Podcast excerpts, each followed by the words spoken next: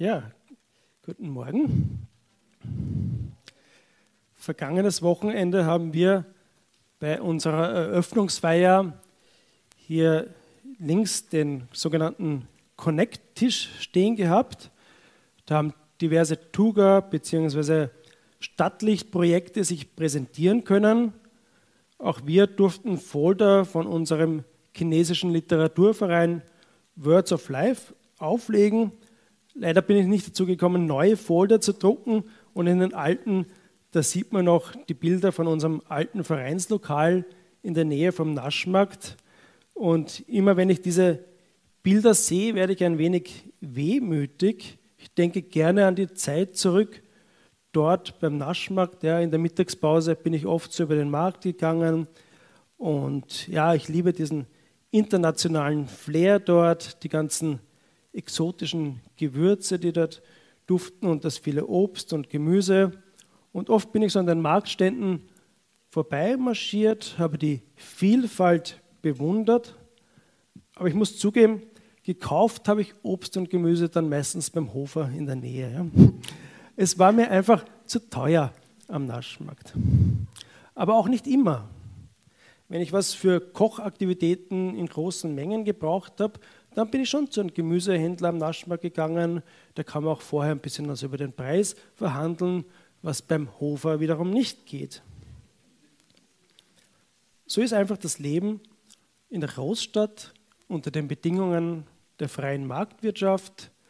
Der Kunde kann sich aussuchen, ob er hier oder dort einkauft, gerade wie es ihm am besten erscheint. Äpfel, Karotten, Brokkoli, das sind Produkte wie, wie Handys oder T-Shirts. Ich kann sie hier kaufen oder dort, meistens ohne wirklich Bezug dazu zu haben, woher sie kommen oder wie sie entstanden sind. Ich denke, so geht es den meisten von uns. Ja. Für mich für jeden, auf jeden Fall ist das irgendwie einfach selbstverständlich so, Sachen wählen zu können und Obst einfach wie ein Gemüse, wie ein Produkt, als Produkt zu kaufen. Aber heute geht es um einen Psalm, der aus einer Zeit und Kultur kommt, die völlig konträr zu unserer heutigen war. Sich auszusuchen, wo man die günstigeren Granatäpfel oder Kichererbsen kaufen kann, das war, das war eigentlich nicht möglich wie bei uns. Geld an sich gab es gar nicht. Geld wurde erst ein paar hundert Jahre später erfunden. Tauschhandel war zum Teil schon möglich, aber es war nicht so, dass sich einer jetzt auf Granatäpfel spezialisiert hat, der andere auf Schafe und einer wieder auf Kichererbsen und dann hat er immer das eintauschen müssen, was er gebraucht hat. Es war eher so, dass jede Großfamilie, jede Sippe selbst zuständig war für ihr Essen. Sie haben selber Schafe großziehen müssen, selber Käse machen müssen, selber Gemüse Obst und Getreide anbauen. Und wer kein Gemüse angebaut hat, der hat letztendlich auch kein Gemüse zum Essen gehabt. Der Mensch war existenziell angewiesen auf das, was er durch harte Arbeit großgezogen hat. Keine erfolgreiche Ernte, kein Essen. Heute finden wir vielleicht Parallelen bei Bauern in afrikanischen Ländern. Sie sind auch existenziell abhängig von dem, was sie anbauen, wenn das Getreide nach harter Knochenarbeit endlich schön wächst und sich die Erntezeit nähert und dann kommt plötzlich aus heiterem Himmel ein riesiger Heuschreckenschwarm und vernichtet alle Feldfrüchte in kürzester Zeit. Das bedeutet dann keine Ernte, kein Essen, Hunger, Armut und Tod. Und so ähnlich war es auch zur Zeit von König David, der diesen Psalm 4 geschrieben hat. Für die meisten Menschen waren Heuschrecken wirklich Todfeinde im wahrsten Sinn des Wortes. Sie haben den Tod gebracht, genauso wie lange Trockenperioden oder wenn Menschen durch Kriegsgeschehen von Wasser und anderen Ressourcen abgeschnitten worden sind.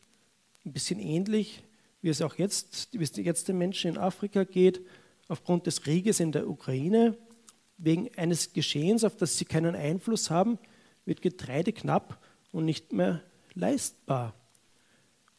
Was kann der Mensch in dieser Situation der Ohnmacht tun? Was kann er tun, wenn es nicht regnen will und alle Feldfrüchte vor seinen Augen vertrocknen? Gemüse, Getreide, das sie so dringend zum Überleben brauchen. Die Antwort in dieser Ohnmachtssituation ist beten oder Gott Opfer bringen, den Himmel beschwichtigen. Beten ist das Einzige, was sie machen konnten, um den Wasserhahn in den Wolken aufzudrehen, bildlich gesprochen. Und die Leute haben tatsächlich so gedacht, dass früher da oben so das Wasser ist. Und so hat König David auch gebetet, wenn ich rufe, gib mir doch Antwort, Gott, der du mir zum Recht verhilfst. Als ich in die Enge getrieben wurde, hast du mir weiten Raum verschafft, hab Erbarmen und höre mein Gebet. Aber was tun, wenn Beten nichts nützt? Wenn Beten nicht funktioniert? Wenn der Wasserhahn im Himmel doch zugedreht bleibt? Welche große Versuchung entsteht dann für die Menschen? Wenn Gott das Gebet seiner Leute nicht zu hören scheint, dann werden eben einfach aus der Not heraus, aus der existenziellen Not heraus andere Götter angebetet. Vielleicht funktioniert es ja dann besser. Vielleicht kommt dann der lang ersehnte Regen. Bei den Nachbarvölkern Israels hat es scheinbar auch funktioniert. Die Amoriter, Hethiter, wie sie alle geheißen haben. Sie haben andere Götter angebetet und haben doch genug zu essen gehabt. Das wird im weiteren Verlauf von Psalm 4 ersichtlich. Wie lange noch, ihr großen Herren, wollt ihr meine Ehre in den Schmutz ziehen? Manche übersetzen auch statt meine Ehre Gottes Ehre in den Schmutz ziehen. Ihr liebt doch nur haltloses Geschwätz und sucht nach immer neuen lügen. Seht doch ein, wer zum Herrn gehört, dem hilft er wunderbar. Wenn ich zu ihm rufe, hört mich der Herr. Euer Zorn soll nicht dazu führen, dass ihr noch mehr Schuld auf euch ladet. Denkt darüber nach, wenn ihr zu Bett geht und seid still. Bringt Opfergaben, die ehrlich gemeint sind. Setzt euer Vertrauen auf den Herrn. So, Israel wollte es den Nachbarvölkern nachmachen, anderen Göttern Opfer bringen, in der Hoffnung, dass es funktioniert. Sie haben vielleicht gedacht, ja, wir haben eh nichts zu verlieren. Bevor wir verhungern, probieren wir es mit anderen Göttern. Was sollen wir denn sonst machen? Das mag für uns heutzutage vielleicht ein bisschen weit weg erscheinen. Wir haben ja genug zu essen und so verschiedene Götter und Geister und so spielen auch keine große Rolle das stimmt auf jeden Fall für unsere moderne, westliche, aufgeklärte Gesellschaft. Aber unsere Kinder, die drüben sind bei der Maria Luise und meiner Frau, der Sherry, die haben heute eine Stunde über Mission in China und Missionare haben auch ganz andere Erfahrungen gemacht. Ja, zum Beispiel, wenn Stammesvölker oder ja, Leute, die noch nie zuvor von Jesus gehört haben, sich durch die Arbeit der Missionare für den Glauben an Jesus geöffnet haben, dann ist plötzlich ein Familienmitglied krank geworden, ein Kind krank geworden. Und das haben die Menschen sofort mit einem Fluch in Verbindung gebracht. Die Götter oder Geister sind erzürnt, weil man sich für diese fremde Religion geöffnet hat. Und schon sind die Menschen wieder zurück in ihr altes Muster der Anbetung und Verehrung von Göttern und Geistern, aus der Angst, ein Familienmitglied zu verlieren. Nun, aber auch solche Berichte kommen aus einer anderen Kultur, für uns eigentlich aus einer anderen Welt. Aber wie sieht es mit unserer Gesellschaft, Mitteleuropa im 21. Jahrhundert aus? Spielen diese antiken Texte überhaupt eine Rolle für uns? Wir haben genügend zu essen, Mangel ist kein Problem, eher Überfluss ist für manche ein Problem. Götter und Geister spielen für den aufgeklärten Menschen auch keine allzu große Rolle mehr. Und doch gibt es für diejenigen, die an Gott glauben, einen gewissen Weg zu beschreiten, einen Weg, der in Bezug zum Glauben an einen mächtigen Gott im Himmel steht. Für Christen gibt es einen Weg, der als richtig, als der richtige Weg empfunden wird. Ein Weg, von dem man glaubt, Gott möchte, dass wir entgehen. Dieser Weg, der mag für Christen unterschiedlich aussehen. Für die einen ist er ein wenig weiter, für die anderen ein wenig enger. Aber alle haben gewisse Gemeinsamkeiten, so eine grundsätzliche Ethik der zehn Gebote. Der richtige Weg, der Weg, von dem wir glauben, Gott möchte, dass wir ihn gehen, besteht darin, eben nicht zu töten, nicht zu lügen, nicht zu stehlen und so weiter. Aber wie Jesus schon gesagt hat, ist es nicht leicht, auf diesem Weg zu bleiben. Es scheint Menschen, die auf einem anderen Weg unterwegs sind, mitunter besser zu gehen. Es scheint manchmal, dass sie mehr Spaß haben, mehr Erfolg, mehr Geld und dass auch die schöneren Autos auf dem breiten Weg gefahren werden. Und da besteht eine Parallele zu Psalm 4. Die Menschen, die anderen Göttern Opfer bringen, scheinen glücklicher zu sein. Ihre Felder, die werden von oben bewässert. Sie haben Gemüse und Brot zu essen. Wenn wir das wieder auf unsere Zeit und Situation beziehen, fallen euch wahrscheinlich auch Beispiele ein, die ihr aus eurem Leben kennt oder bei anderen Leuten gesehen haben, wo der ehrliche Weg nicht zwangsläufig der erfolgreichere ist oder der gesegnetere, zumindest oberflächlich betrachtet. Zum Beispiel ein christlicher Gastwirt, der tatsächlich für alle Getränke, die er ausschenkt, Steuern zahlt, mag dadurch finanziell ein großes Opfer bringen. Vielleicht kann er sich nicht halten, muss sein Lokal sogar zusperren. Währenddessen florieren Lokale derjenigen, die es nicht so genau mit dem Steuerzahlen nehmen. Oder ein junges Ehepaar, das sich entschieden hat, nicht dem Ratschlag von Ärzten und Verwandten zu folgen, die ihr behindertes Kind nicht nach der vorgeburtlichen Diagnose abgetrieben haben. Sie sind nach christlichem Ermessen den richtigen Weg gegangen, aber der Weg ist schwer. Es ist schwer in unserer Gesellschaft, ein Kind mit Behinderung großzuziehen. Die Menschen mit gesunden Kindern scheinen ein unbeschwerteres, leichteres Leben zu haben.